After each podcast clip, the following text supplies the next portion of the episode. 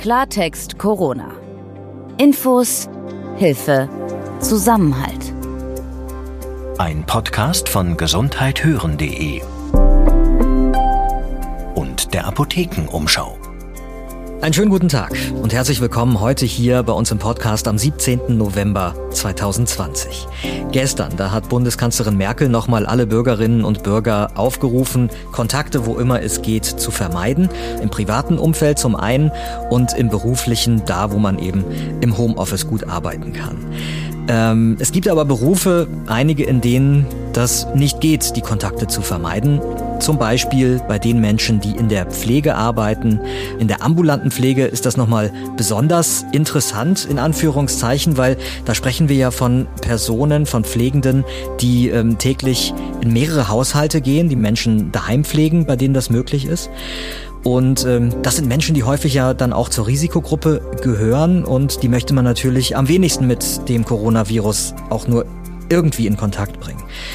Die Frage ist, wie kann man hier vorbeugen? Ähm, die Pflegenden, die eben in die verschiedenen Haushalte gehen, werden die eigentlich genug getestet? Man möchte ja meinen, klar, muss ja so sein, aber ist das wirklich so? Darüber wollen wir heute in unserem Expertinnen-Interview im hinteren Teil dieses Podcasts sprechen. Eingeladen haben wir uns dafür Frau Professor Christel Bienstein. Sie ist Präsidentin des Deutschen Berufsverbands für Pflegeberufe. Und im ersten Teil unseres Podcasts beantworten wir jetzt eine Frage eines Hörers, die uns auf ein Thema gebracht hat, nämlich wie verlässlich ist die Statistik des Robert Koch Instituts des RKI? Ich bin Dr. Dennis Ballwieser und wir sind gesundheithören.de. Wir gehören zur Apothekenumschau und viele der Journalistinnen und Journalisten, die hier bei uns arbeiten und für Sie recherchieren, sind Ärztinnen und Apotheker und Apothekerinnen. Wir verfügen hier also über breites Fachwissen und versuchen komplizierte Sachverhalte möglichst gut und laienverständlich zu erklären. Ich bin Peter Glück. Die Fragen, die Sie uns zuschicken unter gesundheithören.de, die gucken wir uns natürlich alle immer genau an. Heute haben wir eine mal rausgepickt, die uns besonders interessiert, weil wir auch davon ausgehen, dass das Thema für viele andere auch sehr interessant sein dürfte. Es geht darum, dass die Bundesregierung und die Landesregierung ja ihre Maßnahmen im Kampf gegen Corona zu einem Großteil auch immer auf Grundlage von Zahlen treffen, die vom Robert Koch Institut kommen. Wo kommen diese Zahlen genau her? Wie entstehen die? Wie berechnet das Robert Koch Institut das eigentlich? Jetzt klingt die Frage des Hörers erstmal ziemlich theoretisch. Es geht eben auch um Statistik, aber es lohnt sich wirklich da mal genauer hinzuschauen. Der Hörer fragt, wie setzt sich eben diese regelmäßig veröffentlichte Statistik des Robert Koch Instituts des RKI zusammen? Dazu muss man jetzt erstmal wissen, die Zahlen, die das Robert Koch Institut veröffentlicht, die resultieren aus den Ergebnissen der Tests, die in Deutschland ja die ganze Zeit gemacht werden. Und dafür sollten wir uns vielleicht als erstes mal die Tests genauer nochmal anschauen und erklären. Es gibt ja verschiedene vor allen Dingen diese sogenannten PCR-Tests und sogenannte Antigen-Tests. Wir haben das in vergangenen Folgen immer wieder mal beleuchtet, aber Dennis, vielleicht kannst du noch mal kurz erklären, was hier der Unterschied ist. Der Hintergrund ist, dass zwei unterschiedliche Dinge passieren. Beim PCR-Test muss tatsächlich aus der Probe das Erbgut im Virus nachgewiesen werden. Mhm. Zumindest Bruchstücke davon. Das ist etwas aufwendiger. Dafür brauche ich Maschinen. Das muss auch jemand betreuen im Labor. Das passiert nicht von alleine. Mhm. Was ich auch machen kann, und das sind diese Schnelltests, ist, ich kann auf einer einfacheren Ebene Eiweiße aus der Virusoberfläche nachweisen. Sogenannte Proteine. Also Proteine heißt einfach nur Eiweiße. Und die kann ich dann auf so einen Schnelltest geben. Das funktioniert wie bei einem Schwangerschaftstest. Warum wird der Schwangerschaftstest typischerweise blau an einer bestimmten Stelle, weil es da zu einer chemischen Reaktion kommt, wenn diese Proteine drin sind und dann wird eine vorher eingefärbte Oberfläche eben blau oder gelb oder grün. Mhm. So, und das ist auch bei diesen Schnelltests zum Teil so. Es gibt auch noch welche, die funktionieren wieder anders, aber um das Prinzip zu erklären, das funktioniert innerhalb von ein paar Minuten bis zu einer Viertelstunde in etwa. Und dann hat man den Nachweis hoffentlich, dass da eben ein Oberflächen-Eiweiß von dem Virus in der Probe enthalten war. Der Hörer, ähm, der uns da geschrieben hat, fragt auch, ist es richtig, dass und ich nehme an, das ist so, dass die PCR-Tests, die im Labor stattfinden, tatsächlich zuverlässiger sind. Kann man das so pauschal sagen? Oder sind die, die Antigen, diese Schnelltests eigentlich auch äh, genauso gut? Wir wissen, dass die PCR-Tests im Labor extrem zuverlässig sind. Das hat einmal etwas damit zu tun, dass man nicht einfach nur irgendwas nachweist in dem Erbgut, sondern dass für die unterschiedlichen PCR-Tests im Labor sehr eindeutig dem SARS-CoV-2 zuzuordnende Erbgutabschnitte ausgewählt worden sind. Typischerweise weist man da auch in der PCR nicht nur einen nach, sondern zwei oder sogar drei. Und in vielen Laboren wird dann auch, wenn das eine Positivprobe ist, also das heißt, da ist Virus-Erbgut nachgewiesen worden, nochmal überprüft. Das ist das eine. Demgegenüber gibt es bei den Antigen-Tests auf die Oberflächenproteine ein paar Herausforderungen. Es ist zum Beispiel etwas schwieriger als beim PCR-Test sicherzustellen, dass tatsächlich sicher das SARS-CoV-2-Oberflächeneiweiß immer erkannt wird und dann aber auch, dass nicht andere auch positiv erkannt werden. Also dass das eindeutig wieder nur dem SARS-CoV-2 zugeordnet wird und dass dann also die Probe nur dann positiv anschlägt, wenn es wirklich SARS-CoV-2 ist. Und das andere ist, dass sichergestellt werden muss, dass ein solcher Test wenn er negativ anschlägt, auch sicher negativ ist, also dass er nicht übersieht, wenn da doch Oberflächeneiweiß drin war. Und dann kommt noch eine Schwierigkeit dazu. Da gibt's jetzt verschiedene Tests, die sind alle relativ jung auf dem Markt. Die müssen erstmal fertig an großen Gruppen von Menschen weiter beobachtet werden. Das hat man beim PCR-Test alles schon hinter sich. Da sind einfach schon Millionen von Tests weltweit gelaufen. Da weiß man schon relativ viel darüber. Da können die Antigen-Tests im Moment nur hinterherhinken. Da werden wir noch lernen und werden lernen, welche von denen zuverlässiger sind und welche weniger zuverlässig. Mhm. Und die Hersteller werden auch noch lernen, wie sie die noch verbessern können. Und das andere hat jetzt etwas wieder eher nicht mit den Tests zu tun, sondern mit dem Verlauf der Erkrankung. Wenn ich einen solchen Schnelltest mache, muss ich genauso wie beim PCR-Test das Zeitfenster erwischen, wo das Oberflächeneiweiß von dem Virus gerade in einer solchen Probe auch überhaupt aufzunehmen ist. Also wo an der Rachenhinterwand gerade in der Oberflächenschleimhaut, in der Flüssigkeit, die die bedeckt, so viel Protein drin ist, dass der Schnelltest das auch finden kann. Und da wissen wir noch nicht, ob das genauso gut funktioniert wie bei der PCR-Testung auch, wo ich weiß ungefähr heute, wann ich das Erbgut von dem Virus nachweisen kann. Okay, dann mal zurück zur Ausgangsfrage. Arbeitet denn das Robert Koch Institut bei seinen statistischen Erhebungen dann jetzt ähm, nur mit den PCR-Tests oder fließen da auch die Ergebnisse der Antigen-Tests mit ein? Nein, also ich weiß, dass in der öffentlichen Diskussion ganz häufig auf die Tests alleine sich konzentriert wird und das ist, glaube ich, eine sehr starke Verzerrung dessen, was tatsächlich passiert. Natürlich für die Zahlen, die wir vom Robert Koch Institut erwarten, dass wir sagen, wie viele Fälle in den letzten sieben Tagen sind neu dazugekommen, diese genau. sogenannte genau. Sieben-Tage-Inzidenz. Dafür konzentriert sich das Robert Koch Institut schon auf die Meldungen der Landesgesundheitsämter oder der Gesundheitsämter in den einzelnen Bundesländern und diese Zahlen werden gesammelt und dafür zusammengerechnet. Aber für die Gesamtbetrachtung, wie schwer der Verlauf der Pandemie in Deutschland ist, kommen natürlich auch noch andere Effekte mit dazu. Und auch das Robert Koch Institut hat zum Beispiel im Blick, wie viele Menschen werden denn überhaupt in Krankenhäusern behandelt mit der Diagnose Covid-19? Wie viele Menschen werden auf Intensivstationen behandelt mit der Diagnose Covid-19? Und wie ist die Situation in den Gesundheitsämtern? Also sind die Gesundheitsämter noch in der Lage, die Kontaktpersonen nachzuverfolgen? Das, was wir auch auf apothekenumschau.de in der Datenrecherche zusammengetragen haben, das haben die natürlich auch im Blick. Und das alles fließt natürlich in die Bewertung der Gesamtsituation ein. Okay, aber was der Hörer ja wissen will, bezieht sich, glaube ich, vor allen Dingen auf die Zahl der Neuinfektionen. Also wie viele Menschen sind in den letzten sieben Tagen neu an Corona erkrankt? Du sagst, die Zahlen kommen aus den Gesundheitsämtern. Ähm, worauf fußt denn das? Also schauen die Gesundheitsämter sich nur Ergebnisse an, die ähm, aus einem PCR-Test kommen oder auch noch darüber hinaus? Das geht tatsächlich zurück immer auf einen positiven PCR-Test, das heißt auf den Nachweis des Virus Erbguts in einer Probe von einer Patientin oder einem Patienten. Und die Kette funktioniert so, dass der Abstrich gemacht wird von einer Ärztin oder einem Arzt, der wird in irgendeinem Labor untersucht und dann gibt es eine Ergebnismitteilung und das ist jetzt unterschiedlich je nach Bundesland und je nach Organisation, aber typischerweise geht sowohl von dem Labor als auch von der behandelnden Ärztin oder dem behandelnden Arzt eine Information an das Gesundheitsamt über diese eine Patientin oder diesen einen Patienten. Die sind auch identifizierbar dann, zumindest innerhalb dieses Systems, natürlich nicht in die Öffentlichkeit wer das ist, wann die Erkrankung diagnostiziert worden ist. Und es ist auch so, dieser Nachweis des Viruserbguts ist die Diagnose einer Covid-19-Erkrankung. Da ist noch nicht darüber gesprochen, ob die dann mit Symptomen verläuft oder ohne Symptome. Aber warum ist das so?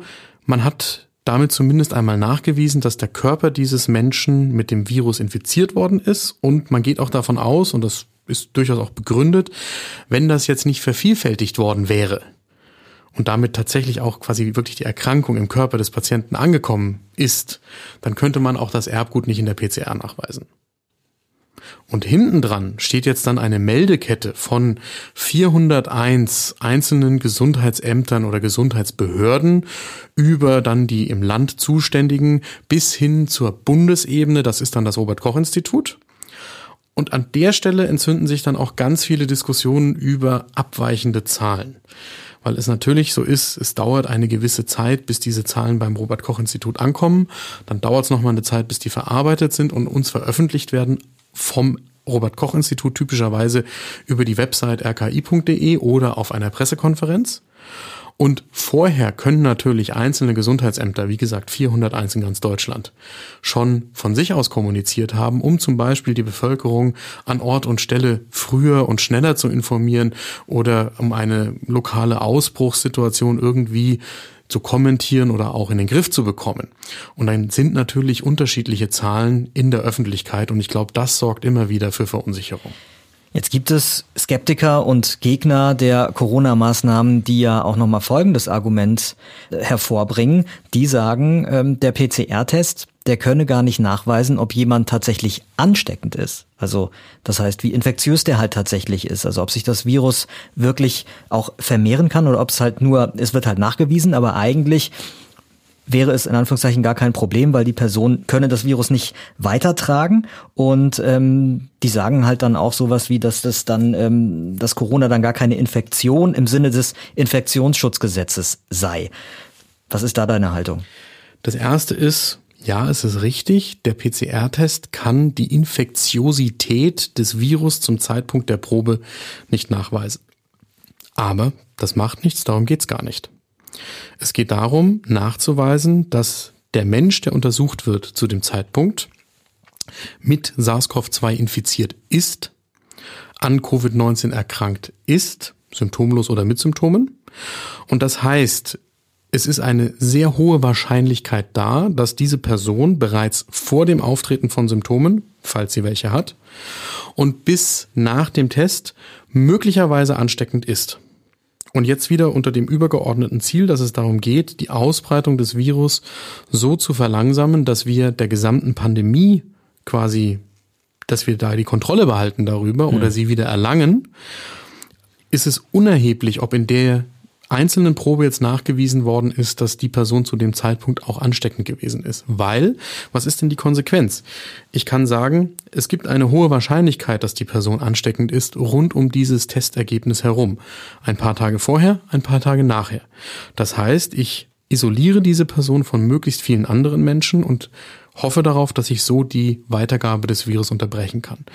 Ob es in dem einzelnen Fall so ist, dass diese Person gerade jetzt ansteckend ist, ist dafür für mich aus ärztlicher Sicht völlig unerheblich. Weil es um die Gruppe geht, weil es um die ganze Gesellschaft geht und eben in dem Fall dann nicht um das äh, ja. Einzelschicksal. Ja, und das ist auch überhaupt nicht ungewöhnlich. Also die Diskussion ist von Menschen, die mir unklare Ziele verfolgen, was sie damit eigentlich erreichen wollen, vom Zaun gebrochen, die sich bestimmte einzelne Punkte herausziehen, damit argumentieren und die Frage ist, was wollen sie damit eigentlich bewirken? Weil, mal angenommen, wir gehen von einer ganz anderen Erkrankung aus und nehmen jetzt mal nicht die, die Grippe, die sonst immer herangezogen wird, sondern wir nehmen HIV.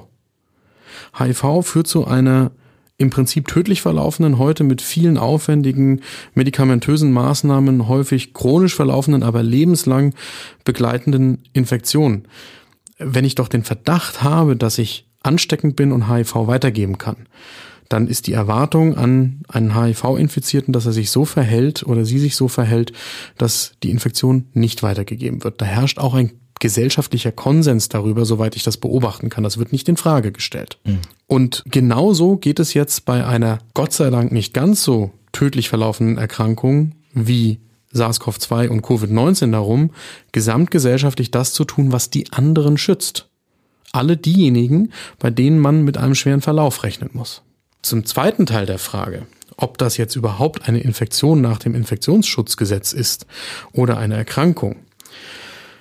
Da gibt es Juristinnen und Juristen, die dazu Aussagen treffen können, die sich da auch geäußert haben. Das kann man zum Beispiel bei den Kolleginnen und Kollegen von Korrektiv äh, nachlesen, warum es nicht so ist, dass der PCR-Test irgendwie nicht mit dem Infektionsschutzgesetz zusammenpassen würde. Es gibt da einen Passus im Infektionsschutzgesetz, wo es darum geht, dass eben eine Infektion beziehungsweise eine Erkrankung nachgewiesen sein muss, damit bestimmte Dinge eingeleitet werden können, wie zum Beispiel die Ausgangsbeschränkungen, über die wir jetzt die ganze Zeit auch richtigerweise diskutieren. Und ähm, da wird dann eben die Frage gestellt, ob nachgewiesen werden müsste eigentlich, dass das Virus auch gerade vermehrungsfähig ist. Also sprich, ob das Virus infektiös ist und gerade in der Lage ist, andere Zellen zu infizieren. Unterm Strich kann man sagen, nee, darum geht's nicht. Weil, das habe ich eingangs schon mal gesagt, wenn ich Erbgutschnipsel vom Virus nachweisen kann, aus der Probe von einer Person, dann kann ich davon ausgehen, dass dieses Virus irgendwann in den Menschen eingedrungen ist, in die Zellen dieses Menschen, dort vermehrt worden ist und ich es deshalb nachweisen kann. Das heißt, selbst wenn ich quasi zu einem Zeitpunkt den Abstrich mache, wo diese Person schon nicht mehr infektiös ist, in der Sekunde, dann war sie vorher infektiös. Und darum geht es. Kompliziertes, schwieriges, vielschichtiges Thema, das wir uns da heute vorgenommen haben. Ich hoffe, dass äh, Sie es jetzt ein bisschen besser verstehen. Wir kommen damit zum zweiten Teil unseres Podcasts, zu unserem heutigen Experteninterview. Menschen, die zur Risikogruppe gehören, die sollen laut Bundesregierung Gratismasken erhalten, eben weil äh, sie einen besonderen Schutz benötigen. Jetzt ist es so, als Angehöriger von Risikopatientinnen und Patienten zum Beispiel, da sorgt man sich ja dieser Tage eh, weil man nicht genau weiß, wen man möglicherweise in seinem Alltag begegnet ist und ob man nicht vielleicht sich ansteckt und dann wiederum den Risikopatienten oder die Patientin zu Hause auch in die Bredouille bringt. Es geht auch vielen so, die ähm, mit ambulanten Pflegediensten zu tun haben. Also wenn man eine pflegebedürftige Person daheim hat oder selbst auch pflegebedürftig ist und es kommen halt Pflegedienste zu einem nach Hause, die ja auch verschiedene Leute im Laufe des Tages sehen, da ähm, weiß man ja auch nicht genau, ob da möglicherweise eine Ansteckung passiert ist. Man geht natürlich davon aus jetzt erstmal, ähm, dass die ähm, Pflegedienstmitarbeiter regelmäßig getestet werden, natürlich auch besondere Schutzkleidung tragen und so weiter. Ob das alles wirklich so der Fall ist und was sich Menschen, die in der Pflege arbeiten, wünschen, damit sie ihre Arbeit gut tun können? Das wollen wir heute unseren Gast fragen. Das ist Frau Professor Christel Bienstein. Sie ist von ihrer ersten Ausbildung her Krankenpflegerin und heute Präsidentin des Deutschen Berufsverbands für Pflegeberufe. Außerdem ist sie heute Honorarprofessorin an der Universität Bremen im Fachgebiet Pflegewissenschaft und zu ihren Forschungsschwerpunkten gehören Konzepte der Pflege zum einen und auch die Qualitätssicherung. Themen, über die wir heute mit ihr sprechen wollen. Frau Professorin Bienstein, vielen Dank, dass Sie heute dabei sind, dass Sie sich Zeit nehmen, um äh, mit uns in diesem Podcast ausführlich zu sprechen. Sehr gerne. Also ähm, es heißt, Pflegebedürftige, die sollen am meisten geschützt werden in der Gesellschaft, weil sie eben in der Regel äh, einer Risikogruppe angehören. Jetzt zeigt eine Studie der Universität Bremen allerdings, in ambulanten Pflegediensten, da ist der Anteil an infizierten Mitarbeitenden doppelt so hoch wie in der Normalbevölkerung. Das ist ja äh, ziemlich erschreckend, weil das sind ja die Pflegekräfte, die ständig unterwegs sind und auch sehr vielen verschiedenen Menschen begegnen. Ähm, das ist jetzt die Studie, die zu diesem Ergebnis gekommen ist. Wie schätzen Sie die Lage ein? Sehen Sie das ähnlich? Also wir, uns liegen jetzt keine verlässlichen Zahlen vor, aber aus der Rückmeldung unserer ambulanten Pflegedienste hören wir Ähnliches. Was wurde denn bisher getan, um die ähm, Pflegenden und die Pflegebedürftigen ähm, zu schützen in der häuslichen Pflege? Also man muss erstmal festhalten, dass leider an die ambulanten Pflegedienste zu spät gedacht wurde. Also ganz im Vordergrund standen die Intensivstationen, die Krankenhäuser. Dann kamen natürlich die stationären Langzeiteinrichtungen, also die alten Einrichtungen, Behinderteneinrichtungen. Und dann ist es noch aufgefallen, dass es auch die ambulanten Pflegedienste gibt, die eine Unterstützung brauchen. Ähm, es war zu Beginn in der ersten Welle ganz, ganz schwierig für die ambulanten Pflegedienste ausreichend Schutzkleidung zu besorgen. Die Kosten waren enorm hoch für die Masken, für die Schutzkittel die, mhm. äh, und auch für die Handschuhe. Wir haben äh, jetzt in der zweiten Welle verfügen die ambulanten Pflegedienste über ausreichende Nase-Mund-Schutzsicherungen, aber sie haben wieder Probleme mit der Beschaffung von Handschuhen, die jetzt äh, zum Beispiel auch ihre Preise anziehen. Unter all diesen äh, Voraussetzungen, die in der Vergangenheit wirklich äh, nicht optimal waren und wie Sie ja beschreiben, immer äh, weiter ploppen da auch neue Probleme auf. Würden Sie denn sagen, dass eine sichere Pflege zu Hause im Moment überhaupt möglich ist? Also wir können das nur eingeschränkt beantworten, weil wir ja gar nicht wissen, ob nicht sowohl der Patient wie eben auch die Pflegeperson, die zu diesem Patienten kommt, bereits sich schon mit Covid äh, äh, angesteckt hat und eventuell äh, dieses gar nicht bekannt ist, weil ja jetzt erst die Testverfahren starten und auch das macht große Sorgen. Genau, das, Thema Tests ist ja irgendwie ein ganz zentrales. Jetzt hat das Bundesministerium für Gesundheit Mitte Oktober ein neues Konzept hier vorgelegt. Das sieht vor, dass ambulante Pflegedienste bis zu zehn von diesen Schnelltests, das sind die Antigen-Tests, über die wir vorhin hier im Podcast auch schon gesprochen haben, dass also zehn davon pro Monat und pro Pflegebedürftigen zur Verfügung gestellt werden sollen. Und die Kosten dafür soll die Krankenkasse tragen. So stellt sich das die Bundesregierung vor. Ist das denn schon angelaufen? Zum einen, wie ist da so, haben Sie da einen Überblick und äh, reicht das, so wie es jetzt vorgesehen ist, Ihrer Ansicht nach überhaupt aus? Also ein großes Problem ist die Fragestellung, wer soll denn diese Tests durchführen? Die meisten Pflegedienste arbeiten mit einer großen Anzahl von Pflegehilfspersonal, die im Grunde in die Haushalte gehen. Wenn es sich nicht um jetzt ganz schwerst erkrankte, multimorbide, also mit vielen Krankheiten behaftete Patienten äh, handelt, die dringend einer Pflegefachperson bedürfen. Das heißt, es müsste in den Pflegediensten eine separate Tour gefahren werden und es müsste eine der Pflegenden, die über eine umfängliche äh, Erfahrung verfügt und auch geschult ist, aus dem normalen Geschehen herausgezogen werden. Das ist für die Pflegedienste heute überhaupt nicht machbar, weil wir haben ja die Situation, ähm, dass wir schon seit einigen Jahren beobachten, dass nicht mehr genügend Pflegefachpersonen in der ambulanten Pflege arbeiten und sogar ähm, neue Patienten, die aufgenommen werden sollen oder wünschen, aufgenommen zu werden, nicht mehr angenommen werden können. Und Sie können sich vorstellen, dass es dann sehr schwierig ist, diese Tour zu planen. Und Hilfspersonen dürfen diese Tests nicht durchführen. Und sie müssen wissen, selbst wenn dann eine Pflegefachperson mit einer Extratour diese Tests durchführt, die muss sich umziehen bei jedem Haushalt äh, wieder neu. Und sie muss diese Tests noch wegbringen. Ähm, und das ist alles nicht bedacht worden. Das Thema Schutzausrüstung haben Sie ja jetzt nochmal angesprochen. Wie sorgt man eigentlich dafür, dass die Pflegenden, auch wenn diese, ähm, wie Sie ja sagen, oft nicht examinierte Krankenpflegerinnen und Pfleger sind, wie sorgt man dafür, dass sie trotzdem die Ausrüstung halt richtig anwenden und sich selbst und andere in dem Maße und Umfang schützen, wie es halt geboten wäre? Also die Anwendung der Schutzkleidung und Umgang mit den Hygienemaßnahmen wird vom Pflegedienst, äh, von dem Verantwortlichen des Pflegedienstes sehr gezielt geschult. Also dazu gibt es digitale äh, Schulungen, es gibt aber auch Schulungen, Einzelschulungen, äh, die durchgeführt werden in der jeweiligen Einrichtung. Und die Kollegen sind darauf sehr gut vorbereitet. Wir hatten zu Beginn der ersten Welle die Situation, dass Patienten zum Beispiel gekündigt haben äh, und gesagt haben, sie wollen nicht mehr vom Pflegedienst versorgt werden. Das war sogar sehr umfänglich in vielen äh, ambulanten Pflegediensten. Äh, dafür kamen dann neue äh, Patienten wieder hinzu. Aber äh, das war unterschiedlich, die Motivation war sehr unterschiedlich. Einige hatten Angst, dass sie sich infizieren, andere wiederum hatten Sorge, wenn jemand so verkleidet und vermummt kommt, äh, dass damit vermittelt wird, sie, also der Patient sei infektiös. Hm. Und ähm, auch da gab es eben viele Diskussionen, viele Gespräche mit Patienten, die die Pflegedienste in Anspruch nahmen. Was ist denn da so Ihr Eindruck unter den äh, Rückmeldungen, die Sie so bekommen und Ihren Beobachtungen? Wie groß ist die Angst unter den Menschen, die gepflegt werden oder auch eben deren Angehörigen, dass sie tatsächlich von Pflegekräften angesteckt werden könnten?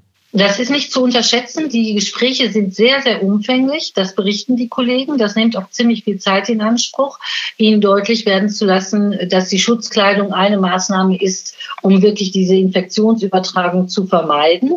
Ähm, natürlich, gerade wenn Sie längere Pflegesituationen hatten, die schon über, was weiß ich, Monate oder Jahre bestehen, ist das Verhältnis zu den Pflegenden natürlich ein sehr vertrauensvolles, sodass da Möglichkeiten sind, äh, die Ängste auch zu minimieren. Bei neueren äh, Situationen muss man sich ja erst im Grunde kennenlernen und auch darauf verlassen können, dass äh, die Aussagen, die der Pflegedienst trifft, auch wirklich zutreffen. Und es kommen bei den Pfle zu pflegenden Personen eben ganz unterschiedliche Informationen an. Also wir hatten Situationen, dass Mitbewohner im Haus äh, zum Beispiel Pflegenden den Zutritt zum Haus verboten haben, weil sie Angst hatten, die würden vielleicht äh, die Coronaviren ins Haus tragen. Ähm, es gab Angehörige, die die Eltern anriefen und sagen, ey, lasst euch nicht mehr versorgen, sondern wir sorgen dafür, dass Nachbar euch äh, versorgt etc. Also das ist sehr unterschiedlich gewesen, aber es ist äh, und braucht sehr umfängliche Informationen und natürlich eine ganz gut geführte Kommunikation. Wie ist denn das eigentlich, wenn wir uns mal das äh, Worst-Case-Szenario vorstellen? Also eine pflegebedürftige Person bekommt tatsächlich äh, Corona. Was ist denn dann? Also äh, der Pflegedienst kann dann ja wahrscheinlich nicht mehr kommen. Wie, wie wird sich um dann diese Person noch gekümmert? Nein, es, der Patient wird natürlich versorgt, aber eben mit kompletter Schutzkleidung und zwar sehr aufwendig. Ähm, und man muss sich sofort, nachdem man den Patienten verlassen hat, die, komplett die Schutzkleidung wechseln. Die Hygienemaßnahmen müssen durchgeführt werden. Das führt oft dazu, dass die Kollegen zu ihrem Standort zurückfahren müssen, äh, dort eben eine, eine gute ähm, Desinfektion durchführen, sich ganz neu, neue Kleidung besorgen, um den nächsten Patienten versorgen zu können. Vielleicht zum Schluss die Frage, ähm, was für Rahmenbedingungen Sie als ideal äh, sehen würden, vielleicht auch ein bisschen im Abgleich mit der Realität, aber was, was würden Sie sagen, was wäre ideal, was auch noch äh, möglich zu machen ist, damit die Pflege zu Hause so sicher wie möglich ablaufen kann? Also was ganz wichtig wäre, dass die Informationen, die äh, vom Gesundheitsamt oder von, von den verschiedenen Trägern, die Verantwortung tragen, ähm, einheitlich ist. Also was ganz problematisch ist, äh, dass Kollegen zum Beispiel landkreisübergreifend im Grunde Patienten versorgen und äh, da unterschiedlichste Gesundheitsämter zuständig sind und jedes Gesundheitsamt andere Vorgaben macht. Und immer müssen die Pflegedienste wieder nachgucken, hat sich heute etwas geändert. Das darf auf Dauer so nicht sein. Also es muss eine einheitliche Regelung erfolgen und da muss natürlich die Politik auch eingreifen und sagen, so können Patienten nicht versorgt werden, wenn das ständig unterschiedlich ist. Wir haben auch die Situation, dass bei den Schnelltests, äh, wenn ein wirklich ein Schnelltest positiv ist, da muss nachher noch ein PCR-Test durch den Hausarzt durchgeführt werden. Also das ist alles doppelt aufwendig. Und wer macht das wieder? Das, da werden äh, im Grunde die Pflegenden aufgefordert, diesen PCR-Test durchzuführen. Hausärzte gehen nicht mehr gerne in die Häuslichkeit äh, der Patienten, weil sie dann Angst haben, sich wirklich zu infizieren und in ihrer Praxis nicht weiterarbeiten zu können. Etwas, was wir auch brauchen, die, wir, wir fordern natürlich, dass die Testung durch einen Pool von Personen durchgeführt wird, die nicht aus dem Pflegedienst herausgezogen werden, aus der ähm, allgemeinen Versorgung, sondern dass das extern bereitgestellt wird. Und natürlich die Sachkosten, die ersetzt werden, sind ähm, wesentlich zu ähm, gering. Was wir auch brauchen, wir brauchen natürlich ähm, die Sicherstellung der Schutzausrüstung, jetzt vor allen Dingen die der Handschuhe und dass äh, vermieden wird, dass wieder so Wucherpreise im Grunde greifen. Da muss die Politik sicherlich sehr stark eingreifen. Äh, wir haben dann darüber hinaus ähm, Bedenken, wenn Kollegen äh, den öffentlichen Personalnahverkehr äh, benutzen müssen, dass sie auch sich dort infizieren können und natürlich diese Infektion dann mit zu ihren Patienten nehmen. Von daher ähm, ist es notwendig, gerade diese Schutzausrüstung passenden umfänglichen Maß dazu haben. Etwas, was alle Kollegen beklagen, dass die äh, Kontakte zu den Gesundheitsämtern, weil diese sehr überlastet sind, ganz schwierig herzustellen sind. Also sie, sie kommen häufig nicht durch. Ähm, sie bekommen häufig sehr spät eine Rückmeldung, äh, gerade wenn, wenn eine PCR-Testung stattgefunden hat über die Ergebnisse. Ähm, sie haben eine sehr schwierig zu verstehende Handlungsanleitung häufig ähm, und es gibt ähm, keine Möglichkeiten im Grunde, ähm, sich selbst weiter im Grunde in Sicherheit zu bringen. Und vor allen Dingen ähm, haben wir Kollegen, die sich inzwischen in Quarantäne befinden und dann natürlich auch äh, im Pflegedienst fehlen. Wir haben Kollegen, die sich mit Covid angesteckt haben und natürlich aus diesem Grunde zu Hause bleiben müssen. Ähm, wir haben natürlich auch die Situation, dass in vielen Fällen die Pflegenden Angst haben, ihre eigenen Familien mit zu infizieren. Und wir haben immer wieder diese Ausfallsituation durch Kindergarten und äh, Schule, äh, wo die Kollegen gar nicht so schnell organisieren können, wie sie ihre Kinder und auch ähm, zum Beispiel pflegebedürftige Angehörige versorgt haben wollen. Was uns sehr fehlt, ist die Digitalisierung. Man, ähm, die Digitalisierung greift im Augenblick in diesem Fall überhaupt nicht in den ambulanten Pflegediensten, dass man relativ rasch, flott äh, eine Nachricht bekommt, wie man sich anders verhalten äh, soll oder äh, wenn Ergebnisse vorliegen, dass die auch sofort zugänglich sind, um dann sich darauf einstellen zu können. Wir haben auch Probleme mit der Lohnersatzleistung für Kollegen, die aufgrund im Grunde von einer Erkrankung ähm, während der Pandemie ihren Beruf nicht ausüben können.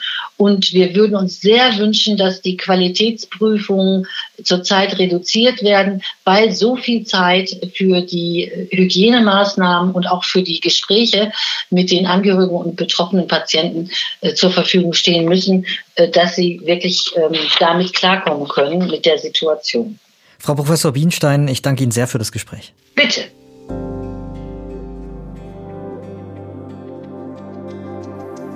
Eine gute Nachricht kommt aus der Impfstoffforschung, weil noch ein Forschungsprojekt jetzt da einen Erfolg gemeldet hat.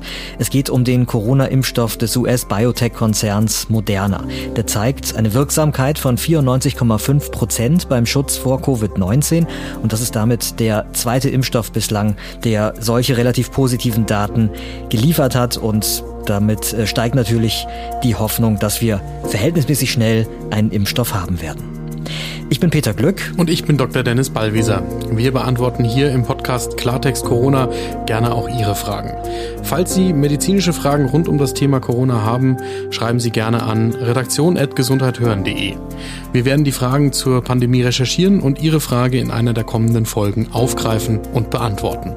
Und wir suchen uns natürlich gegebenenfalls auch immer Expertinnen und Experten, die ihre Fragen beantworten können, wenn wir mal nicht genau weiter wissen. Lassen Sie uns gerne eine gute Bewertung da. Wenn Ihnen dieser Podcast gefallen hat, bei Apple Podcasts geht das und abonnieren können Sie uns auch beim Podcast-Anbieter Ihres Vertrauens. Klartext Corona. Ein Podcast von gesundheithören.de und der Apothekenumschau.